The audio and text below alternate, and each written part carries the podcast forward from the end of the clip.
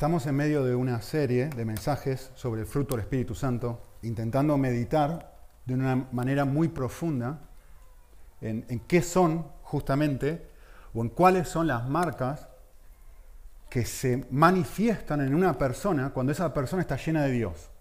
¿sí?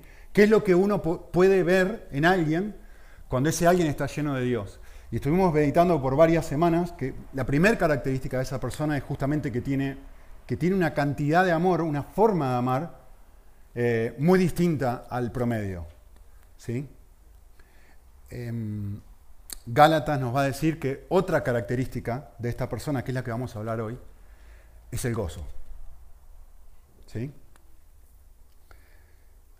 Para entender el gozo cristiano, yo voy a hacer un enorme paréntesis.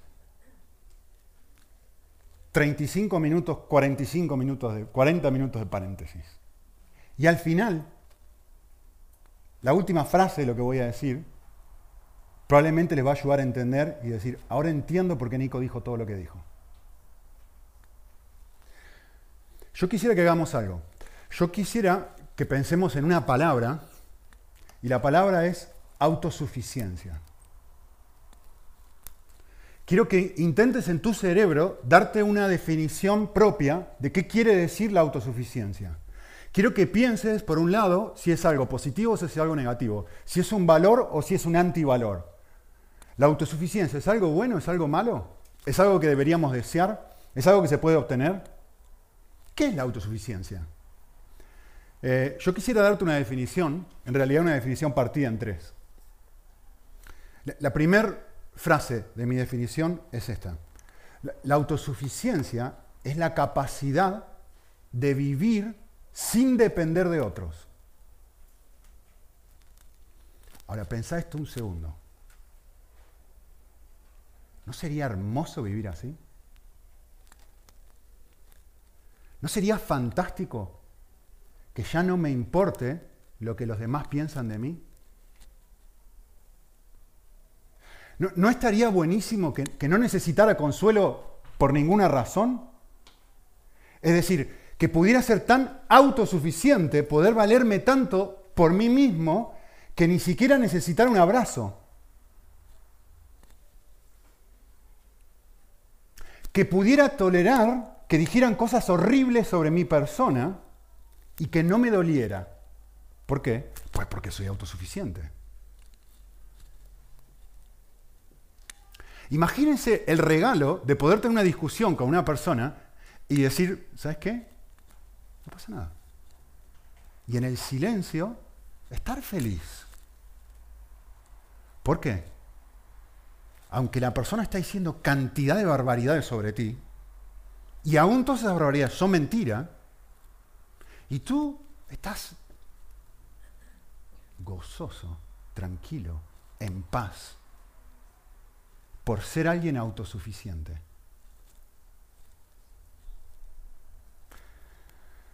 La autosuficiencia es poder, si la buscan en la RAE, es, es alguien que puede bastarse por sí mismo, que no necesita nada ni a nadie. Es la habilidad de poder funcionar en la vida de forma autónoma. E-, ejemplo, que, no aplica, que aplica a cantidad de cuestiones. ¿eh? Una persona multimillonaria o una persona que se retira y tiene una jubilación altísima, ¿qué ha pasado a ser? Autosuficiente. Es decir, ya no tiene que trabajar para...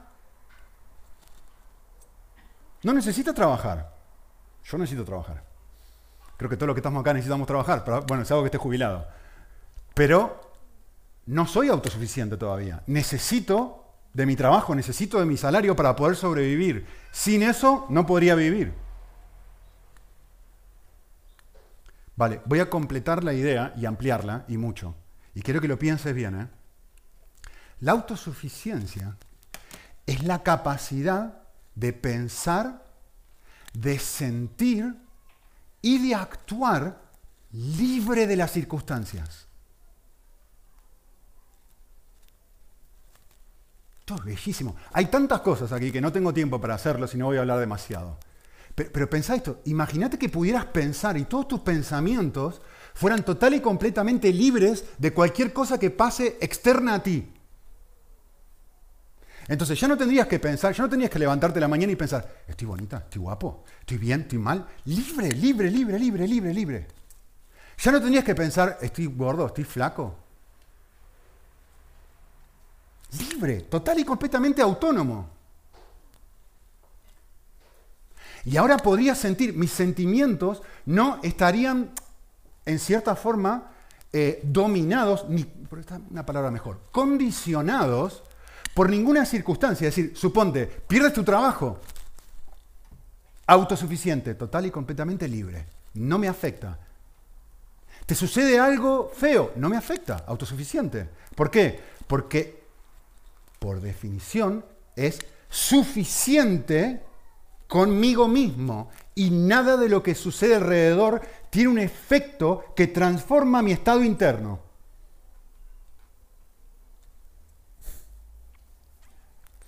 miren esto, qué, fabuloso, ¿no? Imagínense vivir así. Imagínense desear algo, no poder obtener ese algo, cualquier cosa, y estar total y completamente libre para vivir sin eso. Eso es una persona autosuficiente.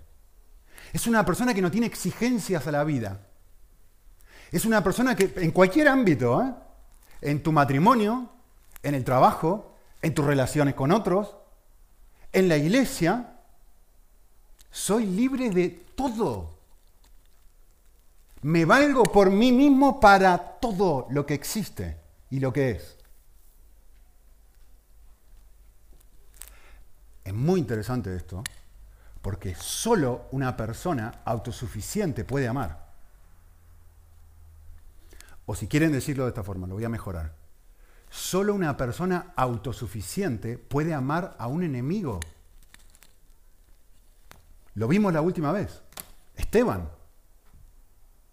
Apedreándolos y diciendo, Padre, perdónalos porque no saben lo que hacen. Solo una persona que no, te están tirando piedras. Y esas piedras de alguna forma no te afectan. Te quieren matar y no te duele. Te llevan injustamente, levantan, ¿se acuerdan la historia? No la vimos hace una semana o dos, que me enfermé y no pude venir. Es decir, viene, están diciendo, tú estás hablando de Dios a otras personas y la envidia es tan grande que viene un grupo de personas, se pone de acuerdo y dice, vamos a mentir, vamos a decir cosas falsas sobre este hombre, Esteban, y se ponen todos de acuerdo a decir un montón de cosas falsas, mentirosas sobre él, y lo arrastran a un juicio injusto, y este hombre, libre. ¿Se acuerdan lo que decía el texto, no? Como un rostro, como un ángel. Eso es autosuficiencia. Eso es autosuficiencia. Es un valor. Es algo bellísimo. Es algo precioso. Vale. Yo lo que quisiera hacer ahora es esto. Quiero mostrarles un versículo, solo un versículo, nada más. Va a aparecer en la pantalla, si lo querés puedes buscar en tu Biblia. Que es Juan 5, y nos va a hablar, nos va a decir algo sobre Dios. Primero quisiera pasar un ratito pensando sobre Dios, y luego quisiera pasar un ratito pensando sobre el ser humano. ¿Sí? Juan 5, 26 dice lo siguiente. El Padre tiene vida en sí mismo. ¿Qué, está diciendo este pasaje? Es muy simple lo que está diciendo. El texto está diciendo, Dios es autosuficiente. Tiene vida en sí mismo. No necesita buscar vida fuera de él se autosostiene. No necesita nada ni a nadie. Yo les dije en la introducción, hoy cuando empezamos la reunión, les dije esto, les hice esta pregunta, ¿cómo es Dios? Y les dije esto, Dios no es igual a nada ni a nadie. Dios es completamente diferente a lo que tu mente o mi mente pueda llegar a concebir. Dios es el único ser en el universo que tiene vida en sí misma, en sí mismo, y por lo tanto es el único verdaderamente autónomo, el único verdaderamente independiente y el único verdaderamente libre. No existe otro ser así, porque Él es el único que tiene vida en sí mismo.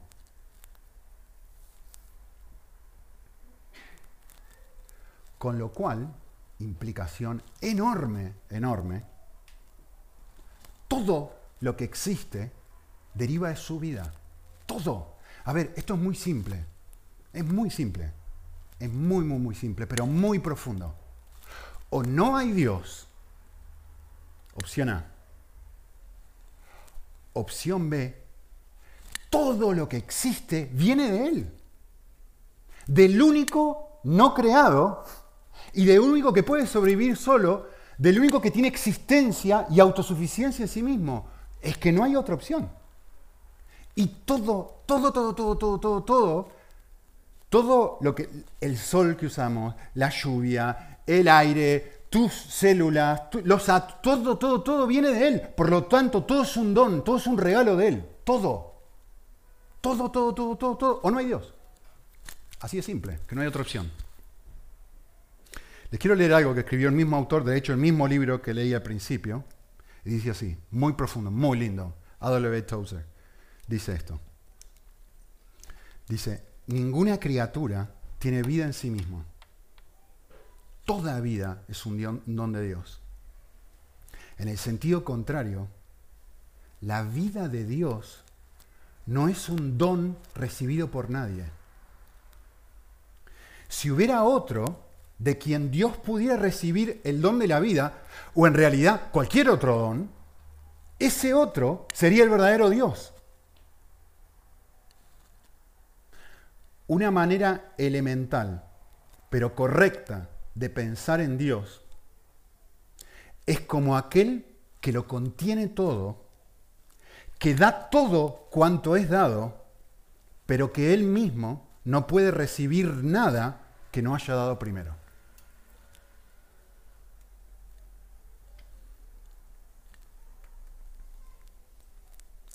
Escuchen. Admitir la existencia de una necesidad en Dios es admitir que el ser, divino está incompleto. Esta frase me encanta. Necesidad es una palabra, una palabra de criatura. Fabulosa la frase. Necesidad es una palabra de criatura. Y no se puede decir o aplicar esa palabra al Creador. Nunca. Jamás se puede aplicar esa palabra a Él. Lo que voy a decir ahora es la perla de gran precio. Si la entendés y si Dios te abre tu corazón para entenderla. Bellísimo. ¿eh? Escuchen esto.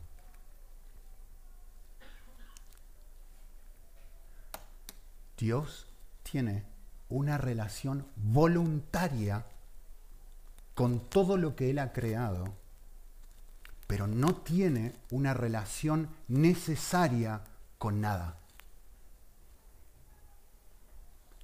Con nada fuera de sí mismo.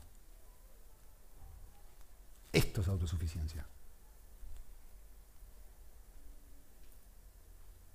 Piensen lo que está diciendo esa frase. Dios se basta consigo mismo por lo tanto, no tiene una relación necesaria ni contigo ni conmigo, ni con el universo, ni con ninguna otra cosa de nada que se, le pueda, se te pueda ocurrir en tu cerebro. Nada, de nada, de nada, de nada. Nada. Así es Dios. O no hay Dios, ¿eh? Porque si hay otra cosa, esa otra cosa es Dios. No tiene una relación de necesidad con nada, con nada, nada, nada, pero, sin embargo, y a pesar de eso, tiene una relación voluntaria con lo que Él ha creado. Maravilloso. Y no tiene ni idea de la cantidad de implicaciones que tiene esto. Sigue diciendo Tozer. Su interés en sus criaturas surge de su soberana voluntad. Igual que Pablo en Filipenses. Él pone el querer como el hacer por medio de su buena voluntad. No le podemos exigir nada. ¿sí? Su interés en sus criaturas surge de su soberana voluntad no de ninguna necesidad que puedan cubrir esas criaturas, ni de ninguna perfección que ellas puedan aportarle a Él, que es perfecto en sí mismo.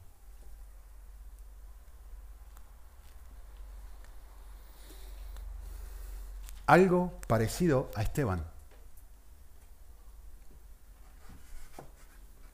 Una verdadera autosuficiencia. No lo que nosotros llamamos autosuficiencia, sino una autosuficiencia real.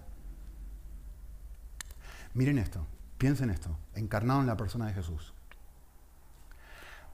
Hay una autonomía tal en la persona de Dios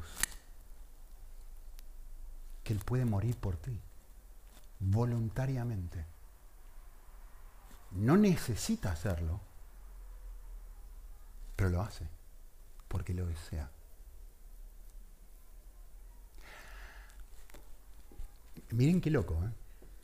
Hay una libertad tal, tan profunda, y tan poco comprendida en la persona de Dios que Él puede estar en silencio.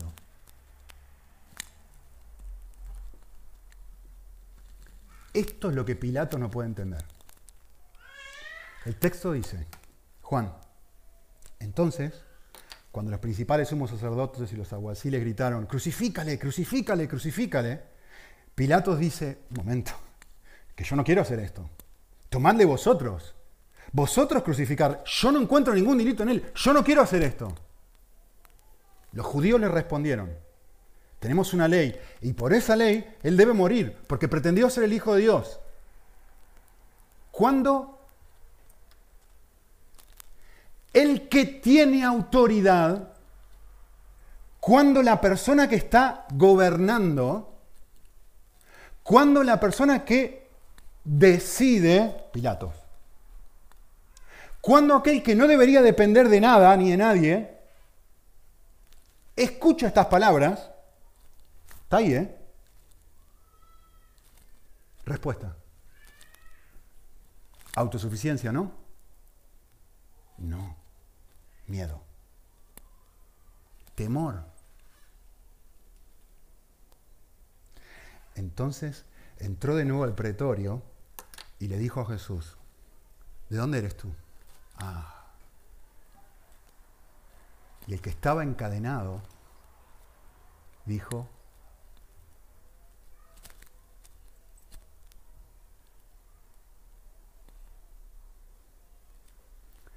Y Pilatos escucha el silencio de Jesús y no le entra en su cerebro, es que no le entra.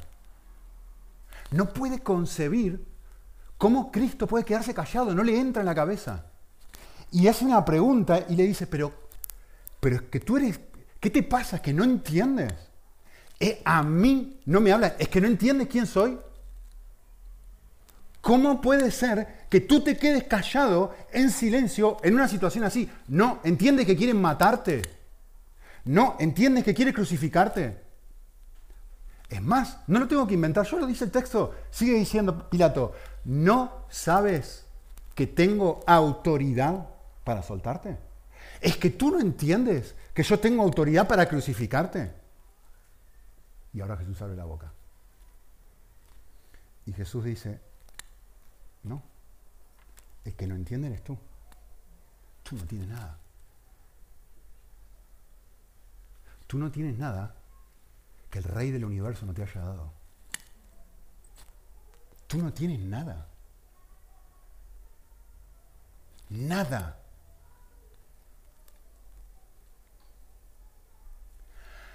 Como resultado de esto, como resultado de esto, lean, este hombre intenta soltar a Jesús. Los judíos vuelven a gritar y le dicen, si tú sueltas a este hombre, no eres amigo del César. Por favor, no se pierdan la paradoja del texto. No se pierdan lo que está sucediendo aquí. Jesús está encadenado. Pilatos es el prisionero.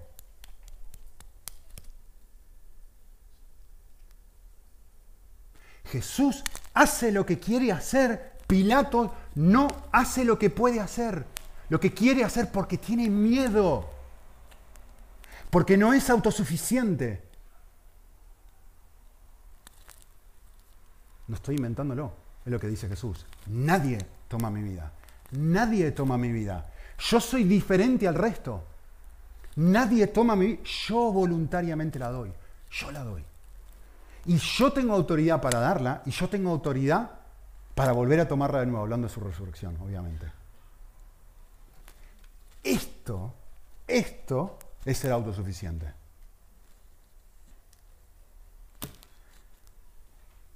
Es la libertad de no tener que aclarar nada.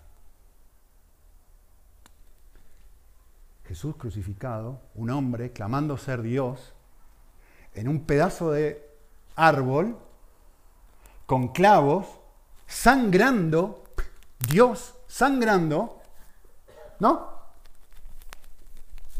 Acá hay algo que no cuaja, ¿no? Si tú eres Dios, ¿cómo sangras, por favor?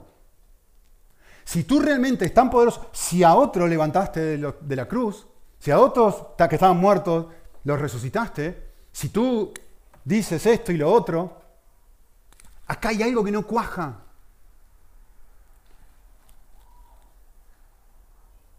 ¿Y qué dice Jesús? Nada. Nada. Hay tanta libertad, hay tanta autosuficiencia que ni siquiera eso le hiere. O sea, piensen algo, ¿eh? La Biblia, ya, no voy a meterme aquí, pero quiero decirles algo. La Biblia habla claramente que si hay algo que a Dios le molesta es la blasfemia contra él mismo. Si, si querés molestar a Dios, lo que puedes hacer es blasfemar, ¿sí?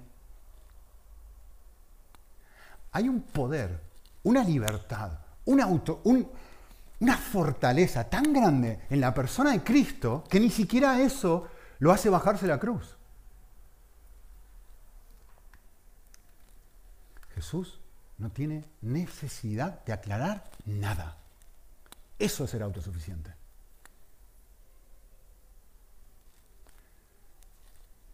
Te pueden zarandear, te pueden tirar piedras, como lo hicieron con Esteban. Te pueden insultar, como hicieron con Jesús y con él también. Pueden decir mentiras sobre ti. Pueden decir un montón de cosas falsas. Pueden tratarte mal. Pueden golpearte, como hicieron con Cristo. Pueden crucificarte. Y aún así, es poder. Hay algo que no pueden tocar aquí.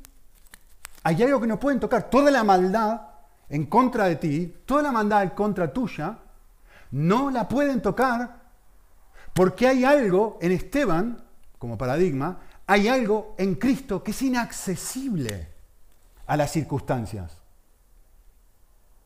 Y hay un gozo que ellos tienen que ni siquiera la cruz lo puede tocar. Por el gozo puesto delante de él, soportó la cruz.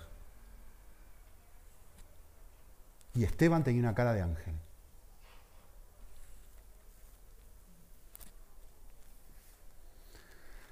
Vale, así es Dios. ¿Qué tiene que ver todo esto con el gozo? Todo, absolutamente todo tiene que ver con el gozo. Yo les hago una pregunta. ¿Cuál es el mensaje que escuchamos en la televisión, en internet, en las películas, en Netflix, en las series, en los noticieros, en los colegios? ¿Cuál es el mensaje que todo el tiempo nos dicen y nos bombardean. El mensaje es muy simple. Cree en ti mismo. En España se dice así, créetelo. ¿Sí o no? ¿No es eso lo que te dicen? ¿No es ese el mensaje que los más media constantemente bajan? Y dicen, cree en ti mismo. Tú puedes. Deja de pensar en lo que demás piensan de ti. Libertad. Sé libre. Que no te importe en lo más mínimo lo que otras personas digan sobre ti. Si tú te la crees, tú puedes hacer lo que tú quieras. Lo único que necesitas es creer en ti. Si te lo propones, puedes lograrlo. Atrévete a ser distinto. En otras palabras, se lo voy a traducir eso. En otras palabras es esto. Sé autosuficiente. Eso es lo que dice el mensaje. El mensaje que escuchamos todos los días de todo el mundo es eso, sé autosuficiente. Les quiero decir algo, este mensaje es bellísimo. Este mensaje es excelente. Este mensaje es maravilloso. Pero tiene un problema. No tenemos el poder para vivir así. El mensaje es fabuloso, pero ninguno de nosotros puede vivir así. Ninguno de nosotros tiene vida en sí mismo. La realidad con la que nos chocamos todos los santos días de nuestra vida es que dependemos de otros. Traje esto a propósito acá. Esto es un pedazo de manguera. Mira, desde el momento de tu concepción dependes de otro. En el momento de tu concepción, esto está enchufado a tu madre. Y si tú no tienes un cordón umbilical, aún desde el momento que estás en el estómago de tu madre, en el vientre de tu madre, no podrías vivir. Estás dependiendo de otra persona. Antes de nacer. ¿Sí? ¿Sabes lo que sucede después de nacer? Todos nosotros, todos, y ahora se los voy a probar, todos nosotros hacemos esto. Enchufamos un cordón umbilical invisible, cuerda invisible, corazón, y estamos así constantemente. A ver dónde puedo enchufar para llenar este vacío que yo siento. A ver dónde lo puedo enchufar. A ver qué es lo que me va a hacer sentir gozo todo el tiempo, todo el mundo. Ejemplo, para que lo piensen. Yo creo que piensen algo. Si lo pensás un momento, absolutamente todos tus triunfos tienen valor porque tienes a alguien con quien compartirlos. Y no estoy hablando de ganar el balón de oro. Estoy hablando del el triunfo más mínimo que hayas logrado. Cualquier cosa. Desde aprobar un examen en el colegio. ¿Saben lo que hacen mis niños cuando aprueban un examen? Lo primero, los voy a buscar al coche y lo primero que dicen es, papá me saqué nueve, papá me saqué diez, papá me saqué... ¿Por qué dicen eso? Porque lo que ellos necesitan es mi afirmación. Lo que ellos necesitan es que yo les diga, bien, bien, muy bien, muy bien. Es normal, está bien. Solo quiero hacerles ver que esto es la realidad del ser humano. Cuando te está vendiendo otra cosa. Te están diciendo, tú deberías vivir así. Esto es lo que te están diciendo. Miren, tú deberías poder vivir así. Autosuficiente, sin necesitar a nadie, sin necesitar nada. Y lo que yo quiero hacerte entender es, eso es mentira. Tú, tú y yo estamos constantemente así, buscando dónde enchufarnos, buscando dónde encontrar felicidad y gozo. Miren esto, me encanta esta película, me encanta, es más vieja que no sé qué, pero no importa, me gusta mucho. Eh, la película es Náufrago, Castaway en inglés. Muy, muy buena esta película. porque muestra algo. Yo quisiera, siempre me imagino, un montón de veces me imagino cómo hubiera sido mi vida si hubiera sido Tom Hanks. En la, realidad, ¿no? Si yo hubiera estado en una isla desierta eh, durante, creo que fueron siete años que estuvo ahí, si no recuerdo mal, la película, da igual, cinco, siete, lo, menos. Eh, la película es muy llamativa por muchas cosas. Pero yo quiero que trates de ponerte a ti mismo en esa misma isla por años. Yo te hago una pregunta. ¿Te importarían tus uñas? ¿El color de tus uñas? ¿Tu pelo? ¿Que no podías teñirte? ¿Que no podrías eh, ponerte la... ¿Estarías más gordo? ¿Que no tendría los músculos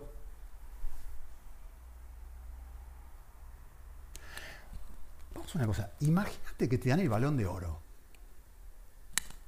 en esa isla, solo. Y tú tienes valor, me gané el balón de oro, solo, en esa isla. ¿De qué te sirve? De nada. De nada. Imagínate que, ¿cuál es tu sueño a nivel académico? ¿Cuál es tu sueño? ¿Ser médico? ¿Ser abogado? Imagínate que tienes tu título de abogado en esa isla solo. ¿De qué te sirve? De nada. Yo te hago una pregunta. ¿Te daría gozo? ¿Te daría algún tipo de gozo? Decir, uy, en una isla, qué bueno, oh, por primera vez voy a poder hacer dieta. Y voy a estar flaca y voy a estar súper más flaca que nunca, porque claro, ¿qué vas a comer? Como este hombre pobre. Coco. Durante siete años. Así vas a estar. Y te miras en el agua, porque no hay espejo ahí. Uy, qué flaca que estoy. ¿Te daría gozo eso? Sería el momento en tu vida donde más flaca estarías. ¿Te daría una medida de gozo? Nada. ¿Por qué? Porque todos tus triunfos tienen alguna medida de valor porque hay alguien con quien compartirlos. Si no hay nadie, no sirven de nada. De nada.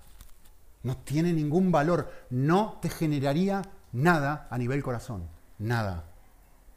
¿Saben por qué? Porque Dios te creó así. Porque Dios te creó así. Porque no puedes sobrevivir solo, porque somos seres relacionales. Si le pedís a cualquier antropólogo o cualquier psicólogo que haga un análisis del ser humano, pero sin ningún lugar a dudas te va a decir, no puede sobrevivir solo, necesita de otros. Entonces, este, este buzón que están intentando venderme de que yo solo puedo es simplemente una mentira.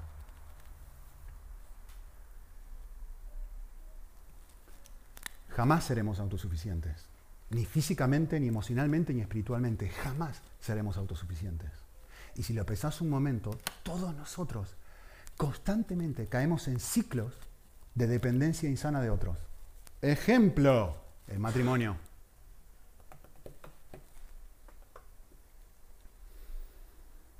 Mi amor, decime algo que no te gusta de mí. Lo peor que puedes hacer es responder esa pregunta. Bueno, la verdad es que no me gusta esto, esto, esto. Se enciende. Y uno. ¡Pah! Cross derecha, cross derecha. Decíselo a un amigo. Anda a probar, decíselo que, sé completamente sincero conmigo. Decíselo a un amigo. Puh, jarito. Y tú te juras a ti mismo, parejas, tú te juras a ti mismo Nunca más en la vida voy a decir algo negativo de ti. Nunca, nunca, nunca, nunca. A la semana se lo está volviendo a decir. ¿Por qué? Porque no te puedes aguantar, no te puedes aguantar. Intentas, intentas, intentas y no te lo puedes aguantar. Porque fuiste creado para vincularte con esa persona. Fuiste creado para vincularte. Y del momento que tú dices, voy a bajar la barrera y nunca más lo voy a volver a hacer, es cuando empiezas el ciclo de independencia insana y dices, no, Intento, intento, intento y me sigo golpeando con la misma piedra. ¿Cómo puedo ser tan estúpido? Es que fuiste diseñado así. No estúpido, sino dependiente. No fuiste diseñado estúpido, fuiste diseñado, fuiste diseñado dependiente. No es bueno que el ser humano esté solo.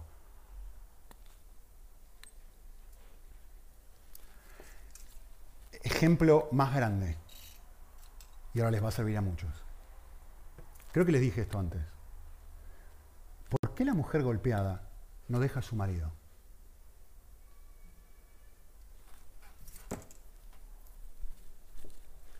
Prefiero los golpes de mi marido que la alternativa a estar sola. El dolor físico es más tolerable que el dolor emocional de no tener a nadie.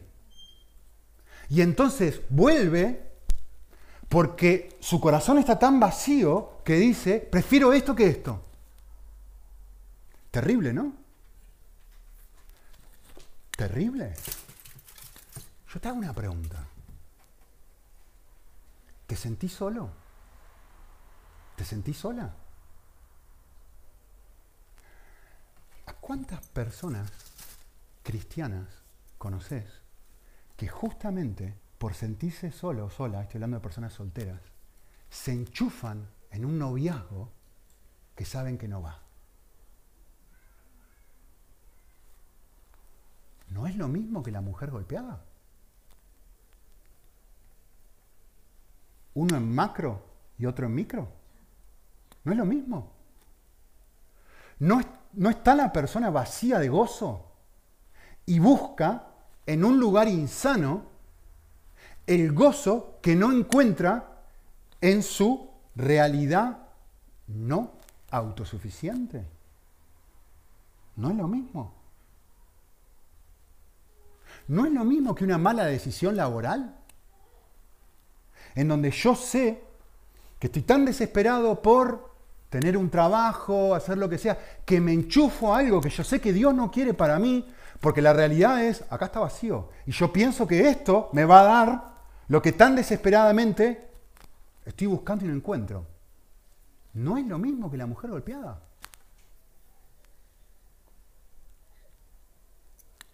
Bueno, espero que te estés preguntando, ¿hay una alternativa? Y la verdad es sí, lo hay. La alternativa es dejar de buscar abajo, dejar de buscar en mí mismo y conectarme al cielo.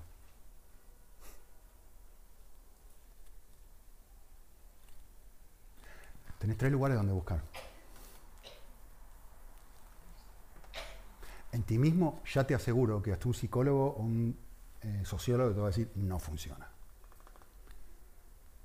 Si buscas en lo creado, creo que tus propios golpes y chichones, me refiero, tu propia cabeza, te hacen ver esto no funciona. Cuando uno se conecta realmente a Dios, de repente, Esteban, mira lo que ahora puedo tolerar. Mira el gozo que hay en mí, a pesar de que las circunstancias no son lo que yo hubiera esperado o deseado.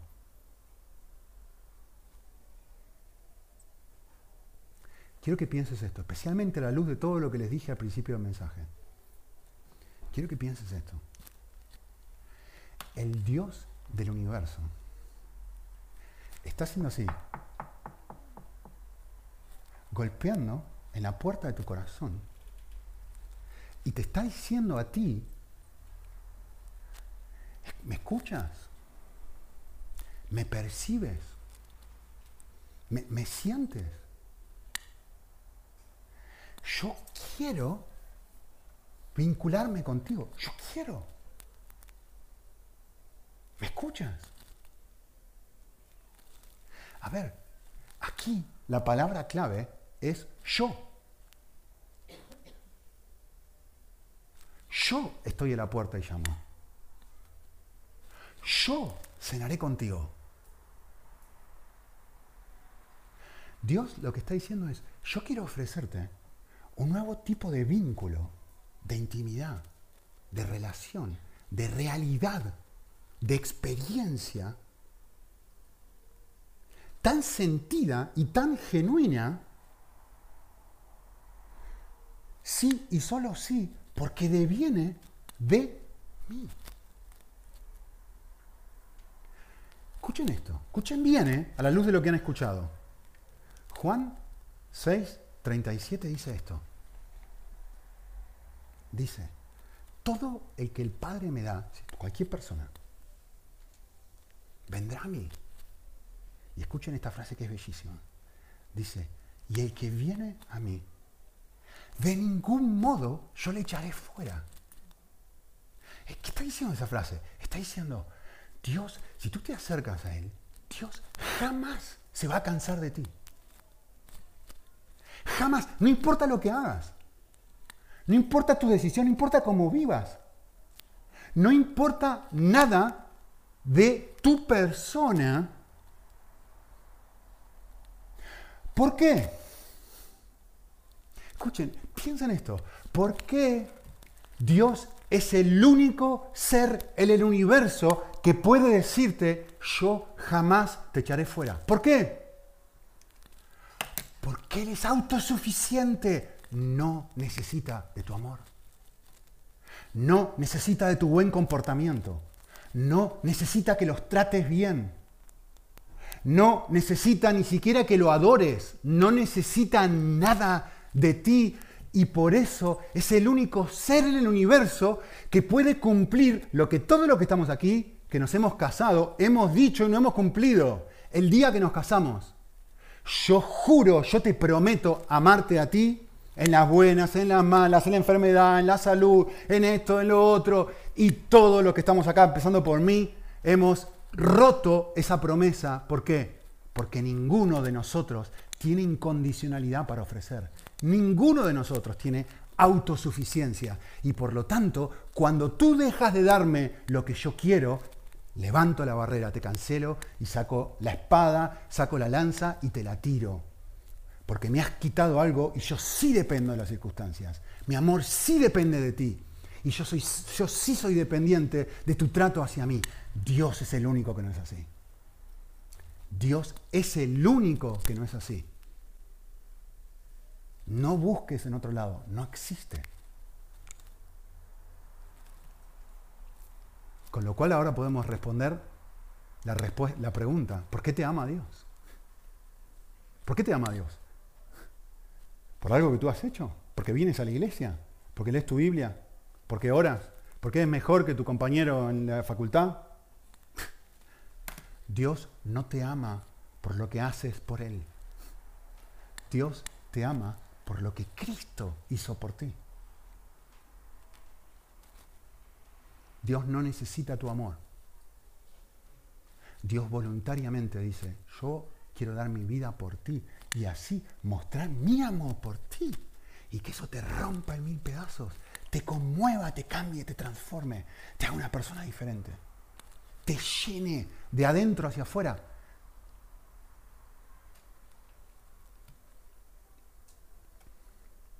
Por lo tanto, la alternativa que Dios te ofrece es encontrar tu suficiencia en Cristo. Esa es la alternativa de Dios. Que Él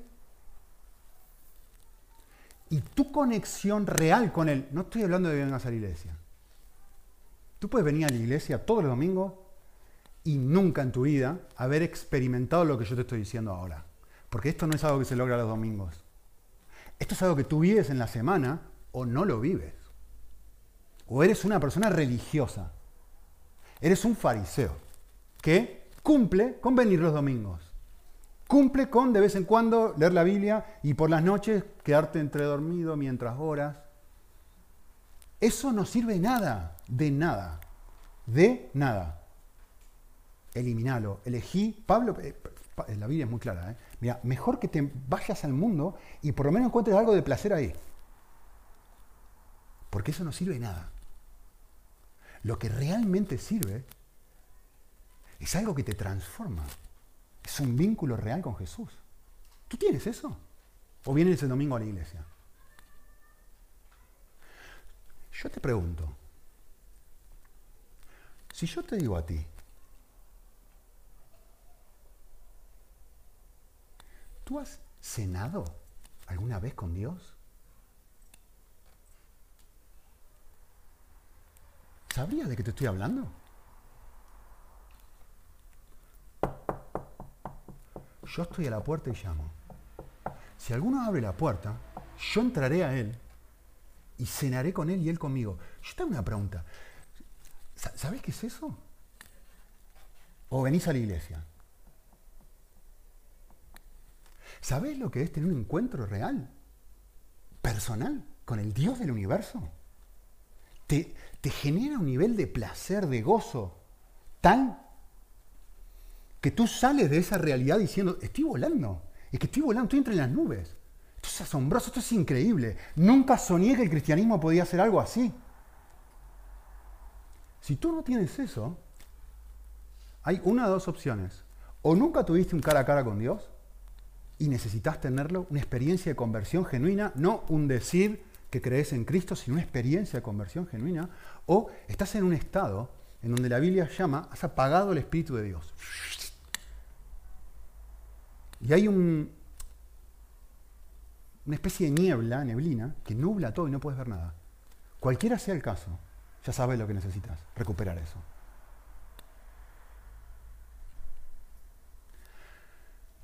¿Qué sucede o qué va a suceder cuando encuentres tu suficiencia en Cristo? Respuesta. Encontrarás el gozo de la verdadera libertad. Jesús dijo, conoceréis la verdad y la verdad te hará experimentar lo que experimentó Esteban, libertad.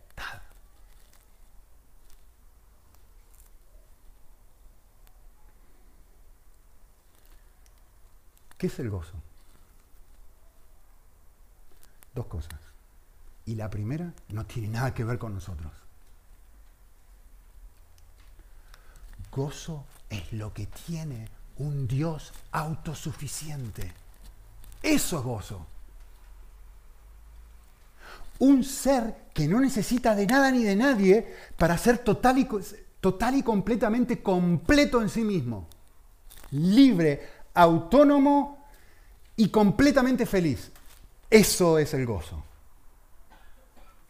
El gozo es un Dios autosuficiente. En nuestro caso, para ti y para mí. ¿Qué es el gozo? No se pierdan esto. Y ahora lo que voy a hacer Les dije, ¿se acuerdan que les dije? Presten atención a esta frase, que lo cambia todo. Lo que voy a hacer es reciclar esa frase. El gozo es el resultado de tener una relación necesaria con Dios y una relación voluntaria con todo aquello que Él ha hecho. Eso es el gozo. Yo tengo un vínculo tal con Cristo y esto es lo único que necesito. Y ahora puedo acercarme a todas mis relaciones lleno, voluntaria. Ahora puedo amar. Ahora puedo acercarme al mundo de una forma sana. Ahora puedo darme. Porque tengo la relación que realmente necesito plena y completa. ¿Saben qué es el gozo? El gozo es tener las manos abiertas a todo excepto a mi vínculo con Cristo. Eso es el gozo.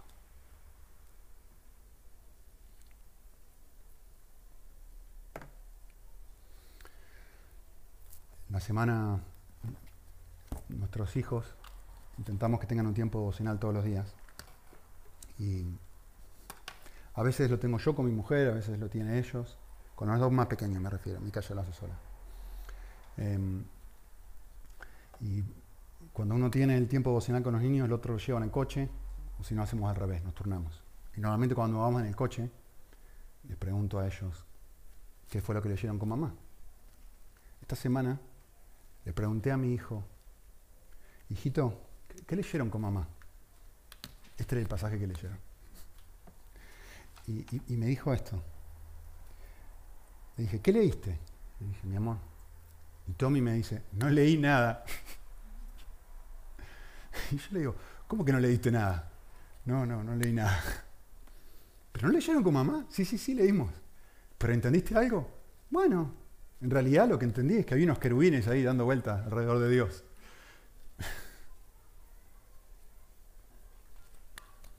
¿Qué estaban haciendo esos querubines? Nada.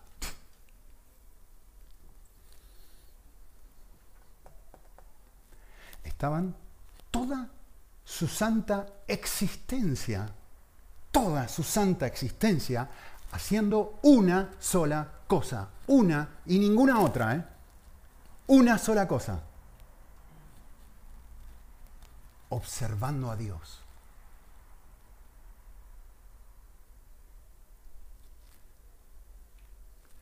Yo me pregunto,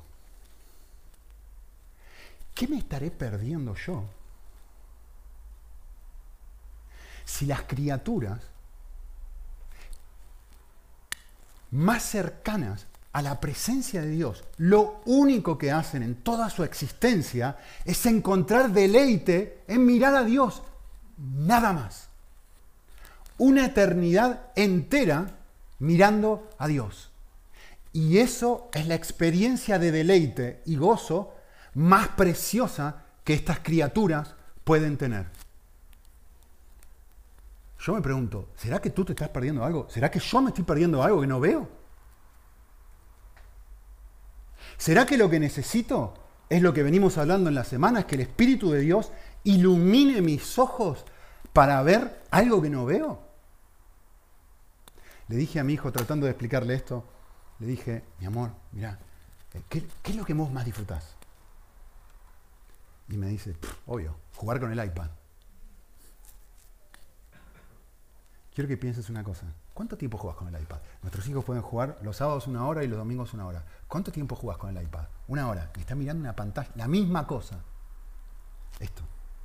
Están mirando la misma cosa una hora. Una, pregunta, mi amor. Si, si papá y mamá te dejaran jugar más, ¿jugarías más? Sí, claro. Claro que sí. ¿Y cuánto tiempo jugaría? Todo lo que pueda, papá. Porque aquí hay algo en el iPad hay una experiencia de deleite que mi hijo es capaz de ver y dice, no me importa el tiempo. El tiempo se pierde cuando la experiencia de deleite es genuina y no es algo religioso. ¿Ahora entendés? Voy a terminar con una cita de Tozer. Pensar que perdemos tiempo con Netflix, ¿no? Pensar que perdemos tiempo con qué? Con la rebaja. ¿Con qué perdes tiempo? Termino con una cita de Tozer. Dijo esto. Dijo, si toda la arena de todas las playas y todas las estrellas fueran seres humanos, y todas las células de sangre en el torrente sanguíneo de todos los seres humanos de este mundo también fueran personas, y todas hubieran pecado tanto como lo hizo Judas, aún así la gracia de Dios, infinita e ilimitada, no tendría fin. ¿Por qué? Porque Él es autosuficiente. Porque Él no depende de nada de lo que tú puedas hacer. Y por eso no puedes tocar su amor. No te puedes acercar a tocar su amor. Termina la cita diciendo esto. Si pudieras concentrarte en el adjetivo amoroso durante 100 años, y aún así llegarías a entender lo amoroso que es Dios. ¿Cómo es tu Dios? ¿Qué clase de Dios habrás? ¿Te llena de gozo? Porque el fruto del Espíritu es eso. Es una experiencia donde Dios no es un concepto ni una religión. No es algo que tú entiendes, ni siquiera es algo que sientes. Es algo que trasciende tu vida y te transforma. Vamos a orar.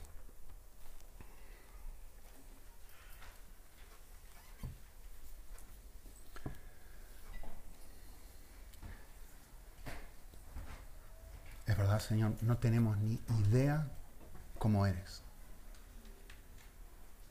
Si supiéramos cómo eres, estaríamos de rodillas, tirados al suelo, en éxtasis. Estaríamos asombrados, llorando de alegría, llorando de... Estaríamos, ¿no? Es que no hay palabras, no, hay palabras. No, sabemos ni quién eres, no sabemos cómo eres, no tenemos ni idea. Pero verte un pedacito, un poquito, ya conmueve el corazón.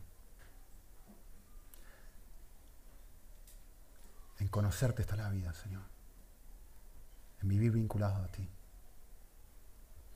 Así que nuestra oración como iglesia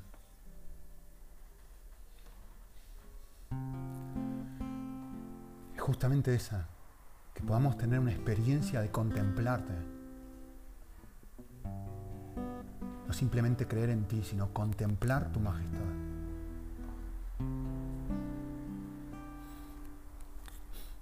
Que eso nos permita tener una experiencia cristiana genuina en una religiosidad estúpida, que no sirve de nada, que no cambia, que nos deja vacíos, que no trasciende el domingo, que se queda chata. Abre nuestros ojos, Señor.